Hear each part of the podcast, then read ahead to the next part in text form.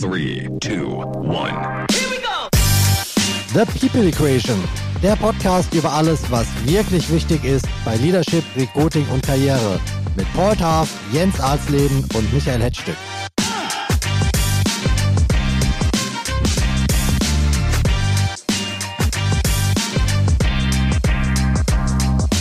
Hallo, liebe Podcast-Freunde. Ich begrüße euch zu einer neuen Runde The People Equation.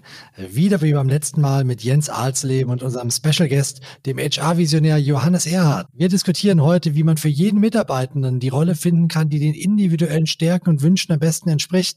Ein immer wichtiger werdendes Werkzeug im um sich greifenden Arbeitskräftemangel. Kurz, unser Thema heute heißt Talentmobilität. Zum Start habe ich ein paar wirklich bittere Zahlen für euch. Laut Gallup Engagement Index Studie 2021 sind nur 17 Prozent der Arbeitnehmer emotional mit ihrem Arbeitgeber verbunden, während 83 Prozent offen für das Angebot eines Konkurrenten wären.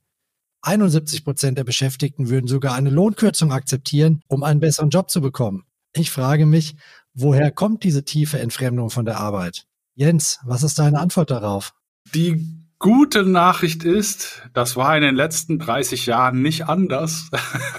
also es gibt nicht unmittelbar eine Verschlechterung. Auf einem wirklich beschissen niedrigen Level haben wir uns da über die letzten 30 Jahre äh, stabil gehalten. Woher kommt das? Ich antworte mal mit einer beeindruckenden Zahl. Wenn ein Chef unmittelbar immer den Mitarbeiter lobt, ehrlich, authentisch, dann steigt diese äh, Identifikationsquote von 17 auf 61 Prozent. Wenn ein Chef immer unmittelbar seine Mitarbeitenden kritisiert, dann sinkt die von 61 auf 45 Prozent. Immerhin noch 45 Prozent statt 17 Prozent. Wenn ein Chef nicht stattfindet, weil er grundsätzlich kein Feedback gibt, getreu des baden-württembergischen Grundsatzes, nett geschwätzt ist gelobt genug, dann sinkt die durchschnittliche Identifikationsquote auf zwei Prozent. Wenn ich also als alter Statistiker mir anschaue 17 Prozent, dann sage ich mal, wird in den wenigsten deutschen Unternehmen tatsächlich äh, Feedback gegeben. Die Leute wissen schlichtweg nicht, woran sie sind. Und in einer defizitorientierten Kultur, wenn dann was kommt, vielleicht einmal im Jahr im Rahmen eines Jahresgespräches, dann äh, läuft das vielleicht so ab wie bei mir über viele Jahre, wo mein ehemaliger Chef zu mir gesagt hat, also Jens, über die die Dinge, die gut gelaufen sind, da müssen wir ja nicht reden. Und daran liegt das. Wir haben einfach eine falsche, defizitorientierte, mangelorientierte Kultur des Umgangs miteinander. Nach dem Motto in der Grundschule, Diktat, da sind äh, zehn Themenfelder, die man hätte erreichen können. Man hat acht richtig gemacht, zwei falsch. Was steht unten drunter? Zwei Fehler. Und nicht acht richtig gemacht. Daran hängt das. Also ich finde das erstmal, was Jens sagt, 100% richtig. Wertschätzung, Appreciation im Englischen wenn man jetzt bei Konzernen das Ganze auch schon mal mit nach vorne getragen hat, ist eine der einfachsten und effektivsten Methoden, um äh, sich Loyalität und äh, Zusammenarbeit zu sichern mit seinen äh, Leuten. Und das ist auf jeden Fall ein Punkt, um die Wechselbereitschaft niedriger zu machen, wo dann auch die Talentmobilität natürlich äh, reinspielt. Ich bemühe auch mal kurz ein paar Statistiken, drei Stück an der Zahl, die, glaube ich, ganz, ganz deutlich machen, wie wichtig das Thema einer Talentmobilitätsstrategie äh, ist für eine Firma. Und zwar die erste ist, auf LinkedIn gibt gibt es auch immer diese Engagement-Studien. Dort gaben bei der letzten 93 Prozent der befragten Arbeitnehmer an, dass sie bereit wären, einen Jobwechsel zu vollziehen, wenn sich dadurch ihre Karriereaussichten verbessern. Und dann möchte ich eine bemühen von Deloitte, die gezeigt hat, dass Unternehmen, die eine Mobilitätsstrategie haben, um 41 Prozent höhere Wahrscheinlichkeit haben, dass Mitarbeiter ihre Arbeit als sinnvoll und lohnend empfinden. Und dann nochmal eine, die habe ich extra im Vorfeld auch nochmal äh, recherchiert von PwC, haben 60 Prozent der Millennials angegeben, dass die Möglichkeit zwischen verschiedenen Rollen Rollen und Abteilungen im Unternehmen zu wechseln ein wichtiger Faktor bei der Entscheidung für einen Arbeitgeber ist. Und wenn dann noch oben drauf kommt, dass man seine Mitarbeitenden wertschätzend behandelt, dann ist man, glaube ich, schon ganz gut unterwegs im Rahmen. Aber diese drei Punkte eben zeigen, Talentmobilität ist eben ein sehr wichtiger Faktor, um heute Menschen zu begeistern und auch zu halten.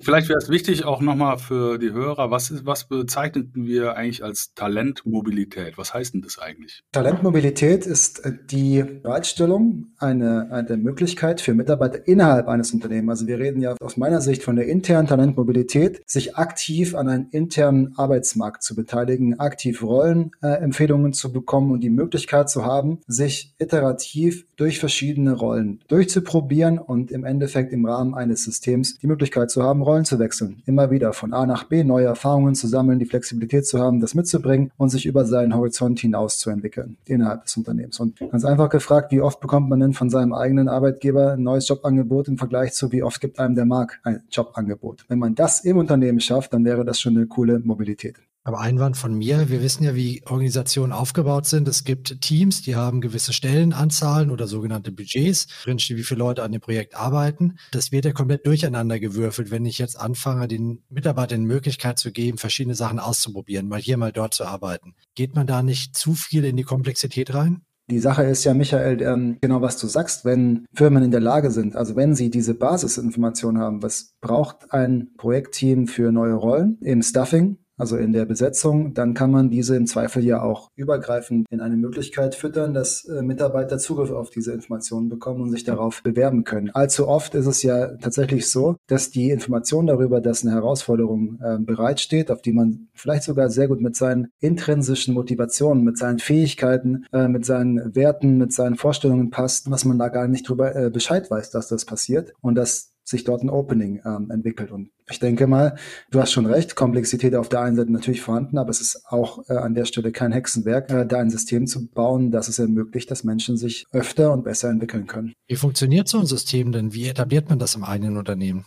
Ich kann dir unseren Ansatz ähm, näher bringen. Äh, wir denken in der Art von Rollen. Also unser, unser System kennt alle Teams im Unternehmen. Diese werden über verschiedene Wege angelegt, sei das Selbstanlage oder automatische Anlage aus dem bestehenden HR-System. Und dann äh, geht es halt um die Rollenbeschreibungen. Also welche Rollen gibt es in diesem Team? Welche Eigenschaften haben diese Rollen? Wir haben den Ansatz gewählt, dass wir dann nicht nur eine rein klassische skillbasierte Rollenbeschreibung anwenden, sondern eben auch tiefer hineingehen, persönlichkeitsbasierte Rollenbeschreibungen, präferenzbasierte Rollenbeschreibungen. Was möchte man denn gerne finden auf einer Rolle und äh, was möchte auch das Team sehen in dieser Rolle und das wiederum dann zur Verfügung als, als Teams und Rollenstruktur im Unternehmen, als digitale Repräsentation des Unternehmens und dann ist es eben äh, möglich mit Talent und Potenzialevaluationen die auch Mitarbeiter in diesem System durchführen, um sich sozusagen selbst darzustellen, dann genau wissen, auf welche dieser offenen Rollen und äh, Positionen in der Teamstruktur des Unternehmens, sei das ein kleines oder ein großes Unternehmen, ist denn welche Passung äh, gegeben. Und das ist eine begleitende Assistenzfunktion allein zu der Entscheidung, auf was soll ich mich denn bewerben und was passt zu mir.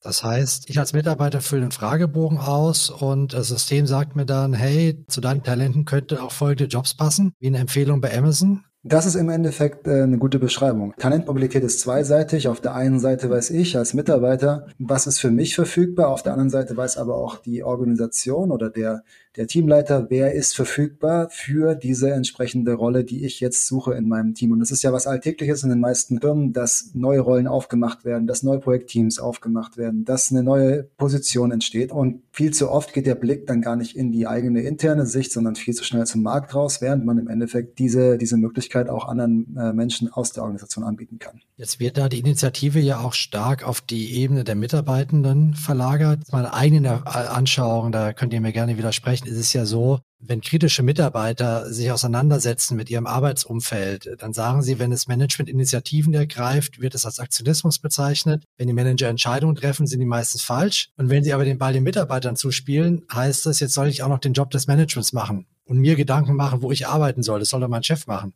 Du erwischst natürlich nie alle und es gibt immer wieder welche, die sagen, also da wird äh, jetzt eine Option geboten, die ich gar nicht haben will. Es gibt mit Sicherheit da äh, Widerstand dagegen. Aber weißt du, das äh, Thema ist, wenn ich mir mal anschaue, was der Anspruch der, der Großteil der äh, Mitarbeitenden, der äh, einer der, der wesentlichen Treiber für die Frage, bleibe ich oder gehe ich, ist zum Beispiel bei der jüngeren Generation die Lifelong Employability äh, und äh, die Möglichkeit, mich äh, ständig kontinuierlich weiterzuentwickeln. Ne?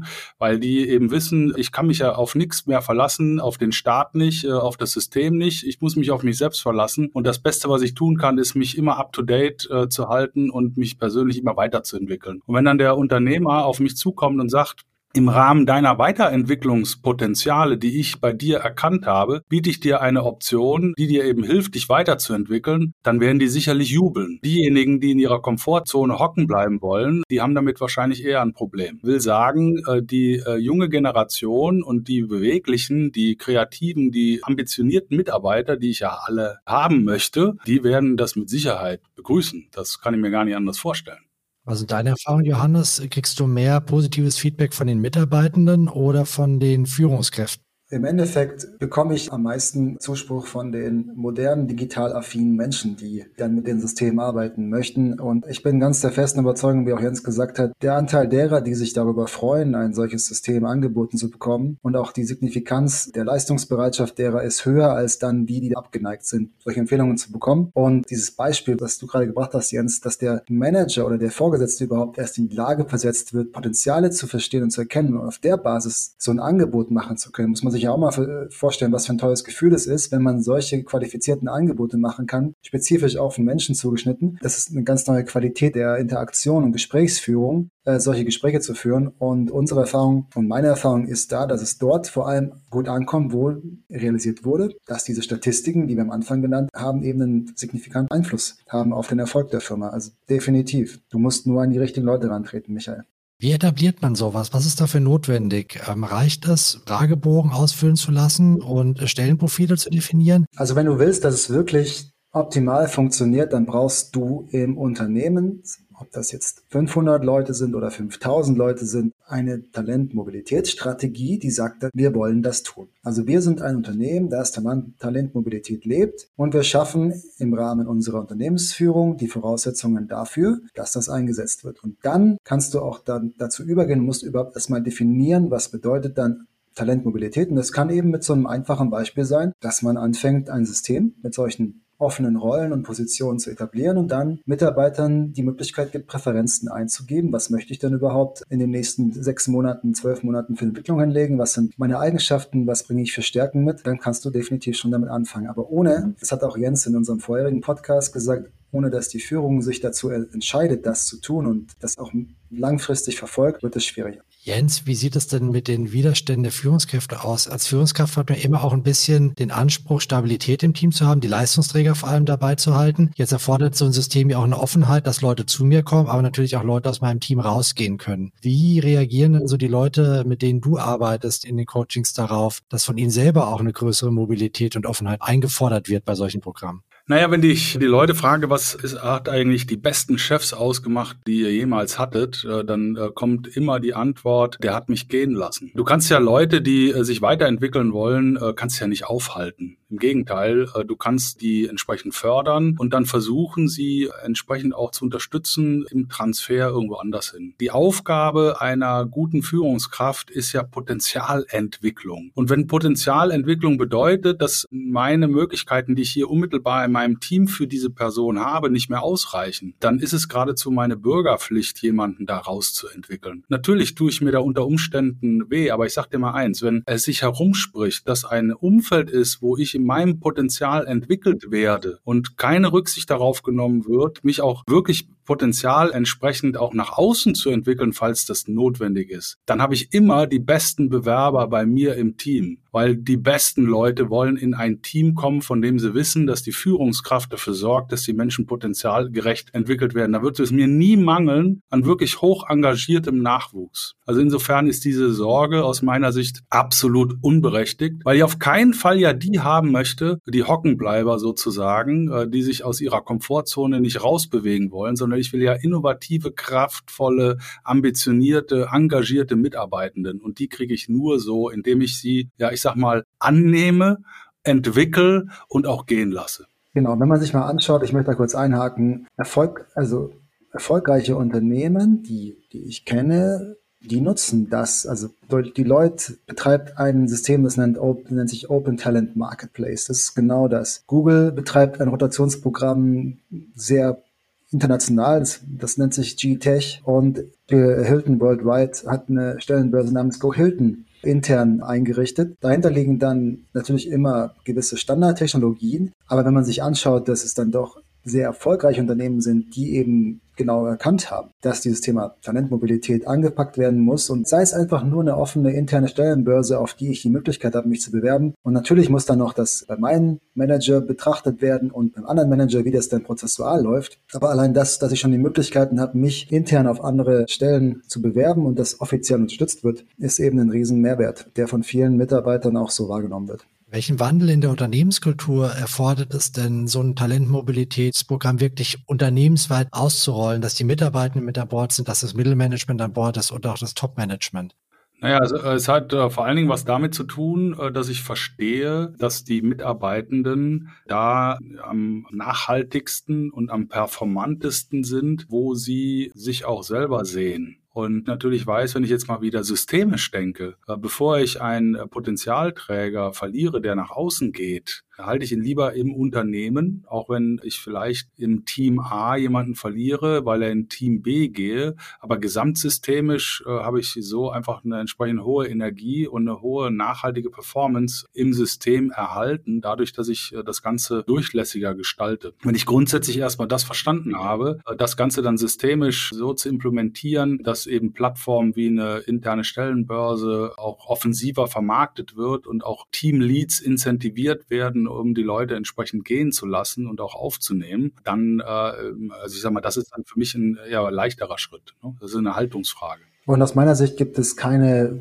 richtige oder falsche Kultur im Sinne von Organisationsstruktur, zum Beispiel hierarchisch versus offen und demokratisch. Du brauchst Position, Talente, Stellen in allen Organisationsformen. Es ist eher der Schritt, den Jens gerade genannt hat, sich dorthin zu öffnen, dass man eine gewisse Führungskultur an den Tag legen muss und Flexibilität und das dann einbettet in die eigene Organisationsstruktur. Muss man den Grad der Mobilität ein Stück weit regulieren, dass nicht zum Beispiel Talente, sagen wir, alle drei Monate in eine neue Aufgabe reinwechseln, sondern dass es eine gewisse Verweildauer geben muss, damit man auch sich einarbeiten kann, äh, einen Wert schaffen kann für die Firma, der in Routine oder Erfahrung besteht? gesunden Menschenverstand macht es auf jeden Fall Sinn, dass man nicht äh, alle zwei Monate das Lager wechselt und, äh, und sich was Neues sucht. Ob man jetzt dafür Regeln einsetzen muss, dass das nicht funktioniert, ich glaube, das ist dann auch eine Aussage der, über die Maturity äh, des Unternehmens, weil aus meiner Sicht aus der natürlichen Tendenz heraus das schon klar sein sollte. Ja, und das sowohl die Person, die sich bewirbt, als auch die Führungskräfte dann so sensibel sein sollten, zu sagen, natürlich wechselst du nicht alle zwei Monate, aber ein Regelwerk zu, zu deklinieren und Empfehlungen zu geben an der Stelle, das kenne ich schon, dass man sagt, so, zu diesem Talent-Mobilitätsprogramm gibt es jetzt eben auch eine dazugehörige Kommunikation und Empfehlung, wie das zu nutzen ist. Und natürlich sind die, die es betreuen, auch dazu angehalten, dass die eingehalten werden. Jens, kannst du aus deiner eigenen Erfahrung so, so, so eine Empfehlung geben? Was ist denn ein guter, eine gute Verweildauer, wenn man offen ist, wenn man sich weiterentwickeln will in einer Position, bevor man offen sein muss oder für den Wechsel in eine andere Position? Das ist wirklich also sehr, sehr individuell. Da wüsste ich nicht, äh, wüsste ich nicht, welcher Regel man da folgen sollte. Äh, wenn ich der Meinung bin, dass ich hier äh, jemanden habe, der, ähm, ich sag mal, rausgewachsen ist aus seiner, aus seiner Rolle und tatsächlich eben auch bis dahin eine exzellente Entwicklung genommen hat äh, und ich in jemandem auch eine entsprechende Entwicklungsmöglichkeit sehe, also einfach weiß, da ist, da steckt noch wahnsinnig viel drin, aber der, der Typ würde sich hier bei mir wirklich langweilen und auch, auch negativ äh, letztendlich beeinflusst werden durch sein Umfeld, da muss ich ihn gehen lassen. Ob das jetzt nach einem halben Jahr ist äh, oder nach fünf Jahren, das ist dann wiederum sehr individuell. Dann richten wir doch mal den Blick aufs Recruiting, Johannes. Ähm, du hast ja gerade beschrieben, dass praktisch psychologische Profile viele Persona praktisch sind für Stellen, für, für Charakterzüge, die man benötigt, um, um diesen Job äh, erfolgreich auszufüllen. Das gilt ja für den internen Stellenmarkt genauso wie für den externen Stellenmarkt. Welchen Mehrwert hat es denn für ein Unternehmen, nicht nur eine faktische Stellenbeschreibung zu haben, sondern vielleicht auch ein Profil vorliegen zu haben,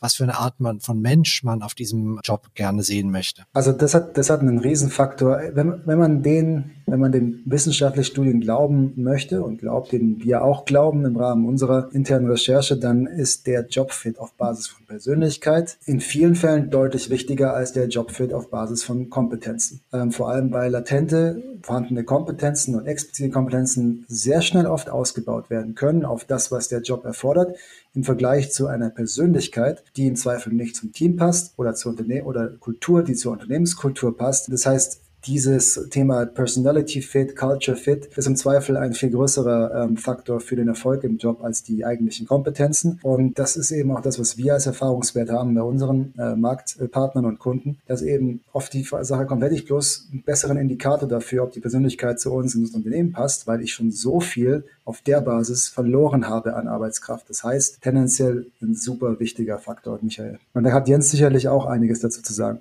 Oh Gott, oh Gott, das wird der längste Podcast der Menschheitsgeschichte, ich sag's dir.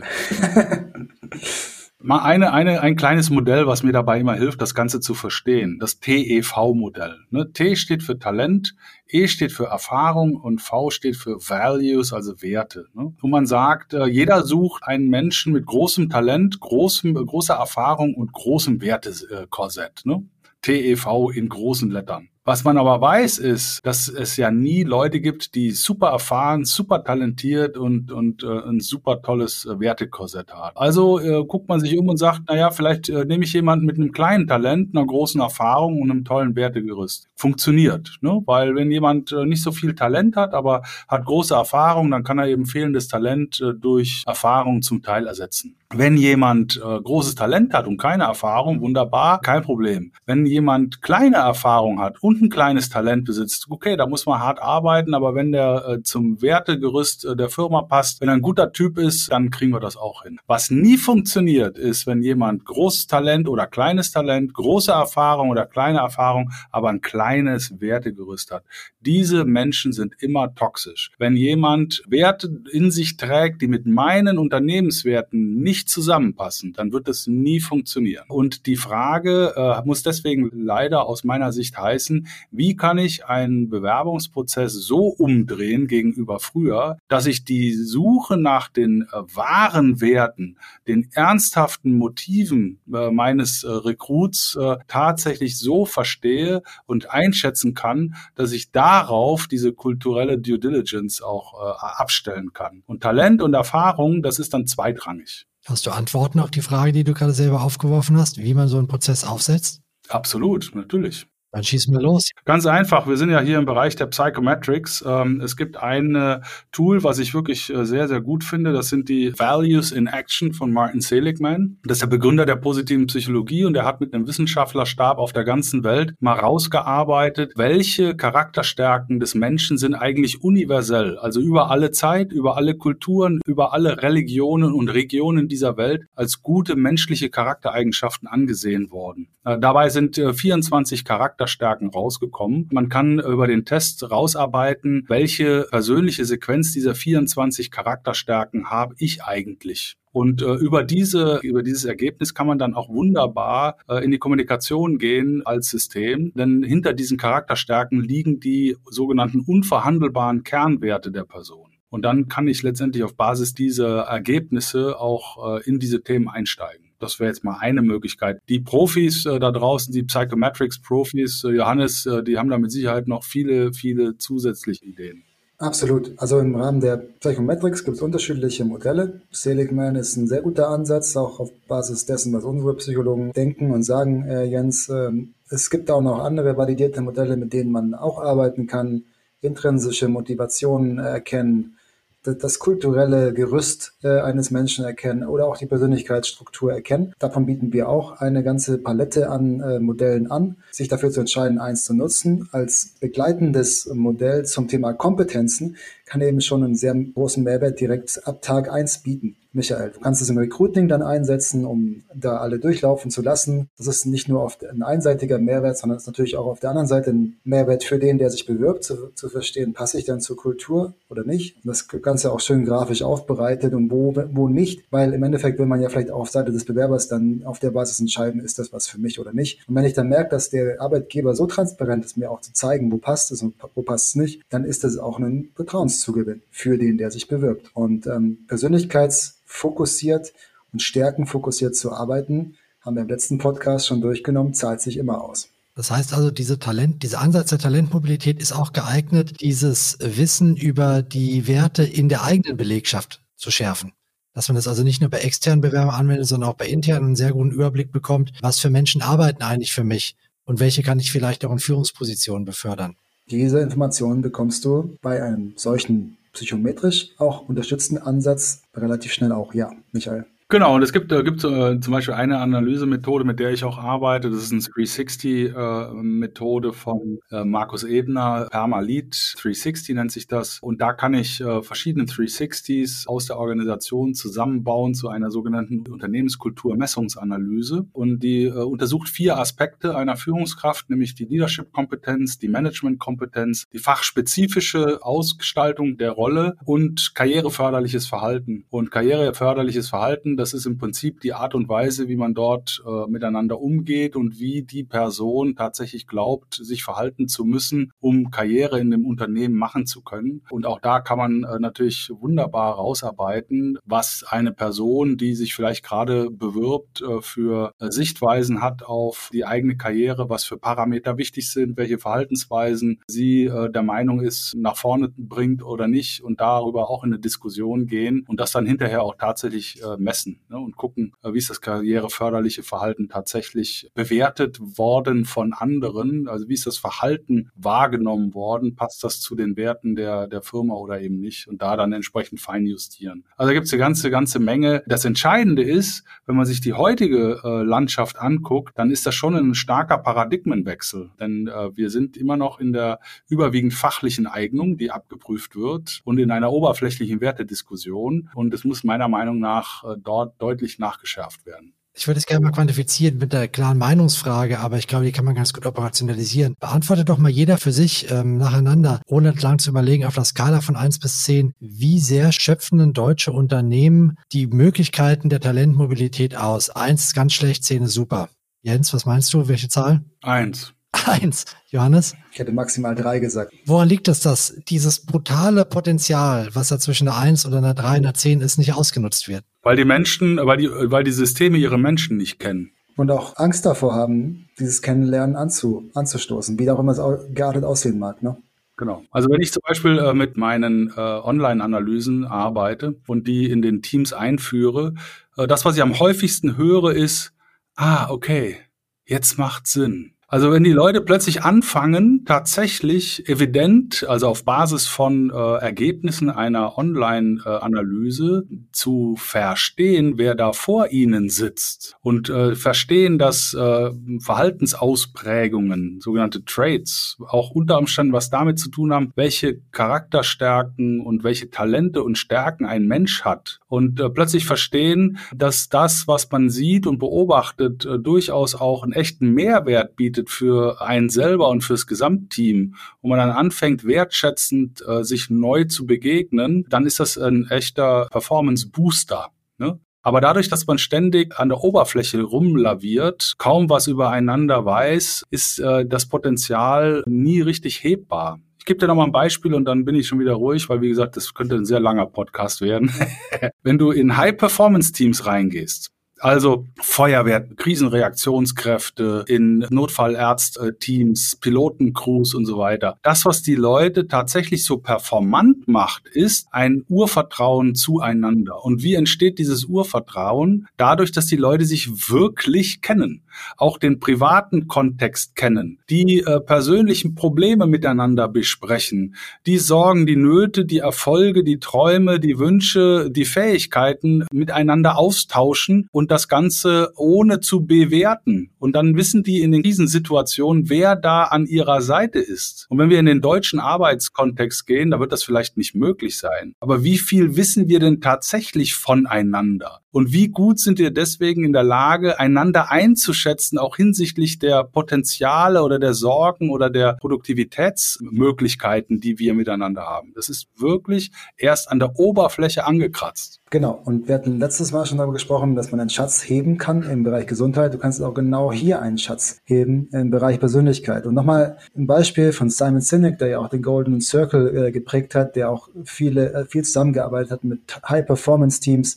aus dem amerikanischen Militär, um zu verstehen, wie, wie agieren denn solche unter Hochdruck belastbar sein müssenden äh, Teams. Und ähm, er hat eben auch dort erkannt, dass wenn man diese beiden, äh, wenn man diese beiden Attribute betrachtet, Performance und Vertrauen, dann akzeptiert ein solches Navy SEALs Team lieber jemanden, der Low Performance, aber High Trust ist, im Vergleich zu jemandem, der High Performance, aber Low Trust ist. Also jemand, der zwar bis zum geht nicht mehr leistet, aber eine niedrige Vertrauenskultur und Vertrauenswürdigkeit im Team hat. Also so stark wird dieses Thema Vertrauen und Kenntnis über die andere Person in einer solchen Organisation gewertet, weil man genau weiß, wenn es hart auf hart kommt, dann kann so eine Person oder dieses dieses Unkenntnis über diesen Vertrauensfaktor ein gesamtes Team zerstören. Im Arbeitskontext leidet eben dann die Performance. Wie Jens gerade gesagt hat, man muss diese Tools auch nutzen, um das Wertegerüst der Mitarbeiter zu identifizieren, um nicht nur die Talente nach vorne zu bringen, sondern auch die auszusortieren, die